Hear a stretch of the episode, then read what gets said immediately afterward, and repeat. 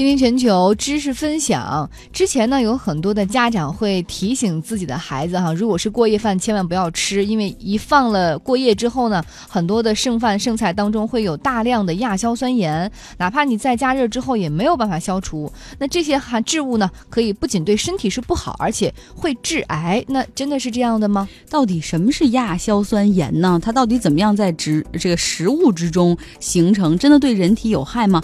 关于这个话题，我们来连线食品科学的博士范志红，给我们介绍一下。亚硝酸盐呢是一种有一定毒性的化学物质，它在食品当中呢，前体是硝酸盐。像农作物呢在地里边吸取了一些氮肥之后呢，它就很容易以硝酸盐的形式呢储存在，比如说叶片呀或者根呐这些地方，然后在食品储藏的过程当中。那么植物呢，在硝酸还原酶的作用下，会逐渐的有一部分转化成亚硝酸盐。那么在烹调之后，虽然说植物里的酶受热被杀死了，但是呢，在细菌逐渐的作用下，有一些细菌也有硝酸还原酶，所以可以把蔬菜里边的硝酸盐还原成亚硝酸盐。亚硝酸盐如果是少量的话，倒没什么关系；它多到一定程度的时候呢，它是会有毒性的。比如说像这个白菜放了很久以后，有点烂了，好像都软了，水渍化了。这个时候它的亚硝酸盐的含量非常的高，如果是食用的话，有可能发生一些急性的中毒。还有就是有一些人腌那种爆腌菜，腌个两三天就吃，那这个时候呢，硝酸盐也可能会比较高浓度的变成亚硝酸盐，那么也会引起一些风险。如果是大量吃的话，也有发生。呃，不适或者中毒这种可能性，那么还有一些没有到那种急性中毒的程度呢。这个亚硝酸盐可以在我们的胃里跟一些蛋白质、氨基酸的分解产物形成一种叫亚硝胺的致癌物。那么这个长年累月的吃下去的情况下，也有可能增加我们得胃癌和食道癌的风险。腌那个菜，如果腌两三天就吃，里面的亚硝酸盐比较高。那如果像东北或者是四川腌那样的酸菜，它时间腌的比较长，为什么里面亚硝酸盐的量好像就会降低，是吗？对细菌对硝酸盐。发生作用，让它产生亚硝酸盐。亚硝酸盐呢，一段时间以后，它又会被细菌合成氨基酸啊，合成自己细菌的蛋白质啊，或者有一部分呢分解成氮气啊，所以它的含量一般来讲，在十几天以后就会降的比较低。一般来讲，做那种泡菜是要求在二十天以后拿出来食用。这样就相当的保险了，所以我们国家很多地区有吃酸菜、吃泡菜的这种传统，但是实际上并没有因此带来胃癌的大幅度的上升等等。那么发现有胃癌跟腌菜相关的，都是那些腌的不得法的，里边的亚硝酸盐残留过高，也就是说它的时间没有腌够，而且腌的过程当中它的工艺也是不合理的，并不是说只要吃酸菜、泡菜、腌的菜。就一定会带来很多亚硝酸盐，增加致癌的风险。我们吃涮火锅的时候，水反复的去烧这个蔬菜，它也会产生亚硝酸盐，是这样吗？这个倒是有特定的数据发现呢。如果我们涮的是蔬菜呀、海鲜呀这类食物，它里边可能是带有一些硝酸盐，那么在煮的时间长以后，它的亚硝酸盐的浓度是会上升的。但是即便如此，它升到那个程度，仍然。不足以引起急性的中毒，除非你一下把好多好多火锅汤都吃了，然后涮的还是那种腌的不靠谱的，没腌几天就拿出来的那种酸菜，它本身亚硝酸盐就很高，在这种情况下才有危险。一般来说，我们就是直接少量的蔬菜涮一下，就是涮到那种清水的锅里边。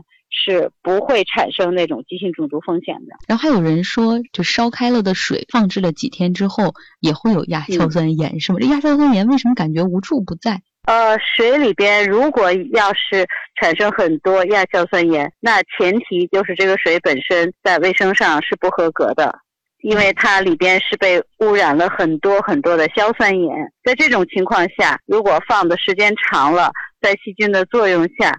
是有可能还原出比较高水平的亚硝酸盐的，特别是一些不能够吃那种经过处理的合格的自来水，而是从一些井里边呀、河里边呀、塘里边打的水。特别是在农村地区，因为普遍使用化肥，还有人畜的这些粪便呢，在雨水的冲刷之下，会流到这些地表水里边去，对它们造成污染。这样呢，它的地表水的硝酸盐的含量会上升，再加上它又不是无菌的，里边还有一些有机物，又会长细菌。所以说，在水合格的情况下。我们根本不用担心产生亚硝酸盐，它哪儿来的原料啊？没有原料，它又怎么会产生产物呢？有一些食物根本不可能产生很多亚硝酸盐的，就像米饭呀、面条啊，还有肉类啊。豆制品呀，他们就没有亚硝酸盐制造的那么多的原料，所以如果要是放隔夜，我们最担心的是你有没有及时冷藏，吃之前有没有加热杀菌，否则的话，亚硝酸盐倒是没有多少，一些致病菌就会把人放倒。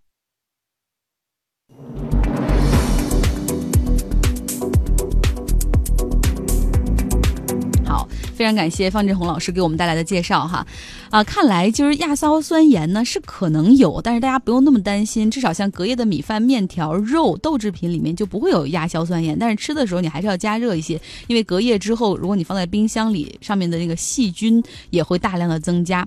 但中间呢，这个范志红老师也提到了一个问题哈，就是说这个腌菜或者我们。东北鸡的酸菜或者咸菜，这种腌制的菜里面，可能如果你腌制的时间不够的话，会有这个亚硝酸盐的生成。那么问题就来了，这个问题也挺实用的。呃，如果要是腌菜的话，多少天以上再吃其实比较安全，里面就几乎没有亚硝酸盐了。多少天？找到青青全球的微信公号来告诉我们答案吧。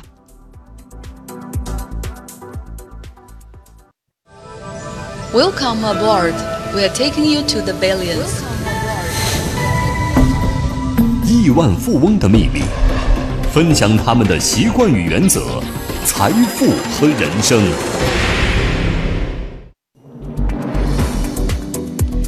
的世界，我们继续来讲巴菲特的故事。伯克希尔哈撒韦公司的老板即将年满八十八岁，投资组合五十三年来的平均年收益超过百分之二十。巴菲特全面掌控伯克希尔哈撒韦的时候，当时每股的股价是十九美元，如今呢，每股的 A 类股的股价是二十一万美元。昨天我们在节目中说了哈，这巴菲特的三个孩子原来都持有他们伯克希尔哈撒韦公司的股票，他们分别在一千美元、两千美元和三千美元的时候，几乎是把自己手中所有的持有的股票都卖出了哈。巴菲特的孩子。并没有把他的股票拿到最后，啊，因为他对孩子也的确是教育上不是很上心，然后平时对孩子也不够慷慨。孩子们对于钱，就一旦想买什么东西的时候，他就想我要买个车的时候，我要卖股票。对，我想自己完成呃生活当中或者工作当中小心愿的时候，问我自己的爸爸借钱，呃，爸爸不给，那好吧，那我就卖你的股票。所以说他们这个财富观，我也之前我跟张伟探讨，到底是正确的吗？这样过了，嗯，我们看。之前这个梁，昨天梁静讲哈，这个后来呢，像他的女儿苏珊和他的女婿都加入到了这个巴菲特的基金会里面去工作。但是你以为巴菲特给他们开很高的薪水吗？错，巴菲特给他女婿的年薪只有四点九万美元，这个还不如美国公立学校，就是比如说初中、高中的老师挣得多。然后有一次，巴菲特陪着他的好朋友比尔盖茨去参观一个珠宝店，他在角落里看到了一个盒子，一个珠宝店里面有一个盒子，上面写着巴菲特家预定。定的，然后这盖茨就问说：“哎呀，你们买了什么东西这么贵重啊？还预定的？”然后巴菲特就是说：“实际上是我的女儿苏珊，她用分期付款的方式准备买一条珍珠项链，就是可见有点这个手头很紧哈。呃，但是呢，我觉得这对巴菲特而言也是他能做得出来的事情，因为对于巴菲特哈，他的钱至于他如果呃一分一厘都没有用到投资上，他就认为这一分钱。”他没有花的很正确。之前呢，我们一直在说巴菲特他的投资观念，但其实至于巴菲特的人生而言，还有一个部分是他一直在参与，也一直很关注的，就是他的慈善，他的慈善观念。以前我们一直在说巴菲特去做很多的慈善事业，从数量上和时间上来讲确实如此。但是如果你从他做慈善上的这个金额，你可能觉得，哎，这不太像是巴菲特的风格。因为以前我们觉得这种超级顶级富豪做慈善应该是会比较大手大方一些哈。巴菲特也留了一个大方的口，就是说等我死后，我所有的财产 我都捐到，然后做财做财慈善。但是很奇怪，他在活着的时候。就是他以前你会觉得他做慈善太抠了。我给大家说一些呃真实的这些小的数据哈，比如说在一九七九年的时候，那个时候巴菲特的身家已经达到了一点五亿美元。那个时候他已经建立了巴菲特基金会，是他跟他的妻子苏珊一直在共同运营的。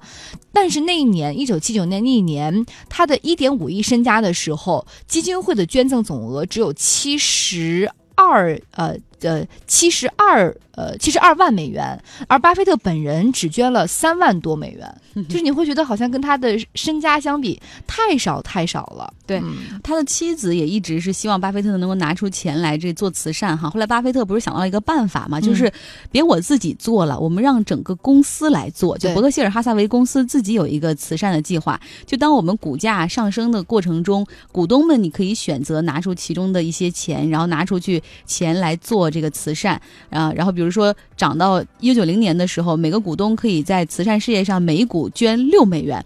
然后呢，通过这样的捐法呢，巴菲特和苏珊也就是通过他们的这个股票的形式捐出了三百万美元。那这种。经典之处就在于，其实不用真的从他的账面上走，而从公司的这个慈善计划里面走。嗯，有人觉得巴菲特对于慈善事业很冷漠哈，但是也有可能巴菲特真的在这个事情上受过伤，因为在七十年代的时候，巴菲特呀曾经呃赞助了一个叫做格林内尔学校，然后他把很多的钱捐给了那个学校，希望学校可以改善他们的教学的水平，然后可以给孩子们买一些更好的设施。但是四年之后，他却发现这。这个学校就是突然间天上掉下一笔横财，钱来太容易了。这笔钱并没有用来去提高教学质量或给孩子们带来更好的这种教学的生活，而是被学校的老师们大手大脚的花掉了。或许因为那一个事情，巴菲特觉得我应该就是给钱的时候手要紧，但是我给出去之后，我要眼要更紧，要盯着这些钱到底花到了哪里，不能浪费掉。对，包括很多富豪其实喜欢给大学捐钱嘛，给自己的母校来捐钱，但是巴菲特从来没有在任何学校里面直接捐过钱，但是他愿意为很多优秀的学生提供私人奖学金，就像他挑一个公司的 CEO 一样，他一定要挑那种可塑之才，并且这个人可能真的缺钱，会很珍惜这一份钱。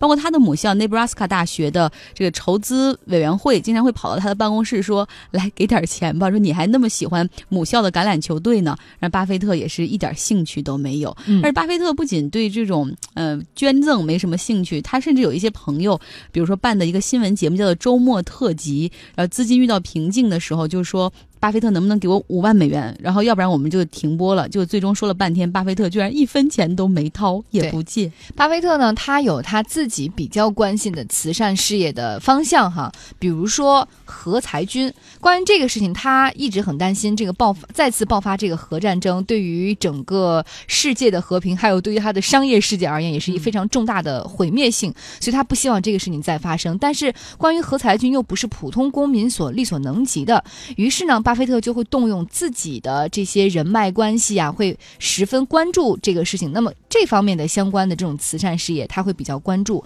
另外一个，巴菲特很喜欢参与到的社会事业当中呢，就是人口的控制，都是一些很大的方向哈。像九零年的时候，巴菲特的总捐赠额的百分之七十五，其实都是用于这个人口控制的，比如说计划生育啊、性教育啊、人口控制和堕胎权利法案等等。他就是。呃，希望在这一方面可以关注的更多一些。对，因为从换一种角度，也是可以说，当时他就是他之前的妻子 Susan 对他的影响很大嘛，就是希望女性的权利得到解放，就是女性也应该拥有合法的堕胎权。所以，巴菲特的很多的慈善基金也是通过游说，在各个州去游说，哈，让这个。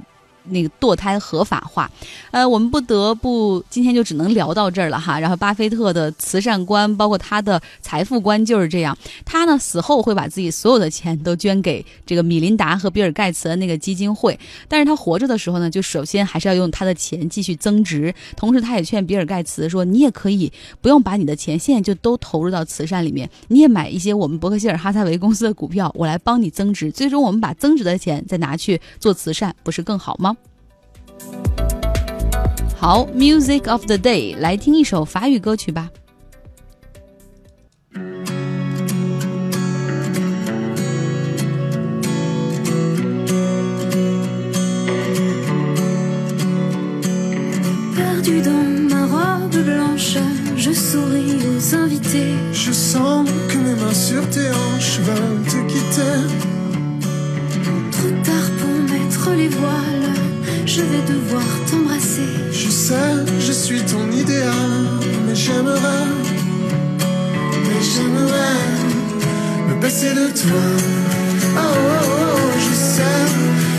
Passé la bague de toi. Oh, oh, oh, je fais semblant d'être encore un peu toi. Oh, oh, qui sait ce qu'on fait là? Oh, j'avais pourtant le choix. Grâce aux bulles de champagne, je souris sur les photos. Personne ne voit que je m'éloigne, je fais le beau. Dites-moi ce qui m'arrive. 大家现在听到这首法语歌曲叫《m e s a p a t i q u a 是来自瑞士的一个组合，但是他们是来自瑞士法语区哈。这个是一个双人组合，叫 a l a Z。这个女孩呢叫 Alize，男孩叫沙维尔。他们两个人在现实生活中还是一对情侣，所以他们也管呃很多网友歌迷就管这个组合叫做瑞士的夫妻档。然后他们唱歌唱法语的歌曲唱得很好听。二零零九年的时候呢，他们推出了自己的第一张专辑。听起来这首歌还是温柔恬静的哈，但是你从法语翻译成中文，这首歌的名字叫做《不要我》，而且在这个 MV 当中展现的是男女歌手在这个沙滩上大打出手，是不是打是亲骂是爱啊？对，有很多人说不知道我们的这些歌，然后到底应该怎么样去找到它？那如果喜欢我们歌曲的，大家也可以来到“倾听全球”微信公号，只需要回复一个歌曲的“歌”或者是“歌单”两个字啊，这两个都可以方式，然后就可以收到我们三月份“倾听全球”的歌单了。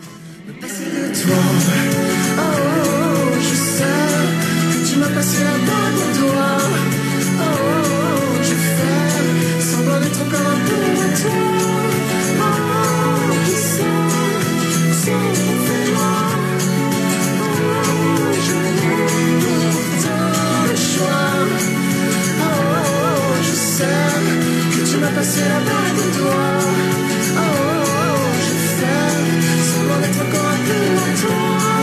Oh, oh, qui sait ce qu'on fait là? Oh, yeah. 好的，比如听的时候都有点不好意思，代沟吗？这就是新世界的称呼哈。好，不管怎么样，感谢大家对于我们节目的支持。明天下午十六点。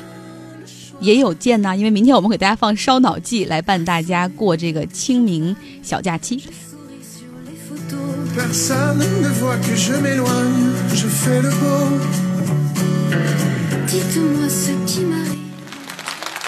最近啊，我遇到个事儿。什么呀？前几天我坐着一辆价值两亿的豪华加长车上班，什么车价值两亿呀？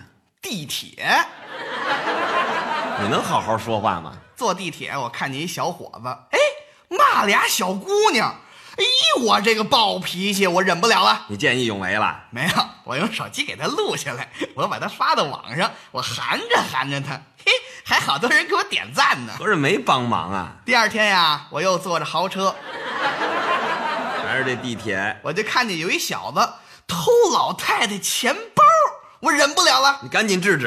我给全程直播下来，网友都骂他，嘿嘿好多人给我点赞。还点赞呢？第三天呀，有一坏蛋一言不合想跟我动手，我说你们谁谁帮帮我呀？有人帮吗？嘿都在那儿录像呢。你看看，我后悔呀，遇到这种事儿，真的应该见义勇为。哎，这就对了。以后啊，我不能忍了，我该出手时就出手。到时候您可别忘了给你帮忙。给我点赞。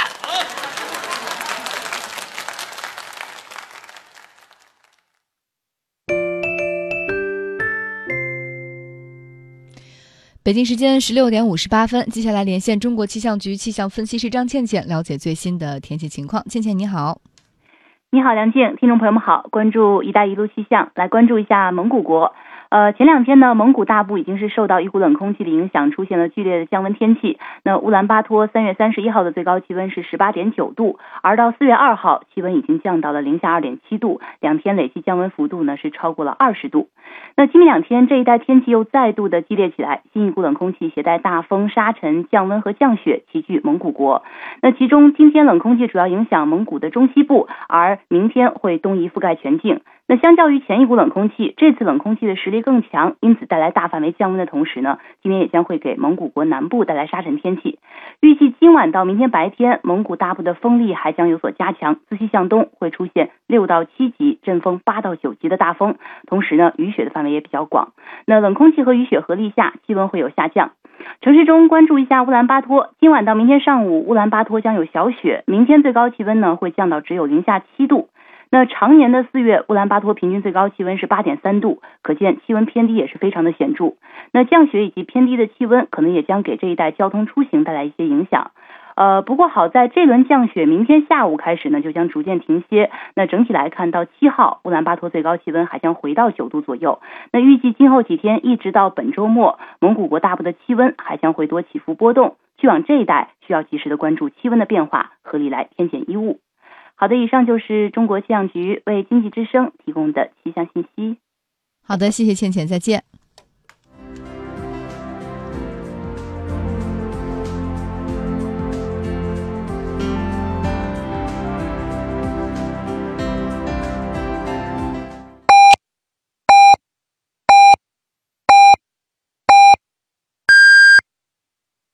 北京时间十七点整。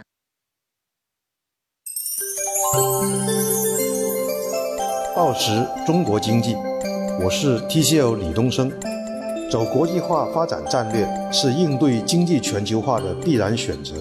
中国企业国际化需要行业先行者，需要有敢于吃螃蟹的勇气和经历挫败的准备。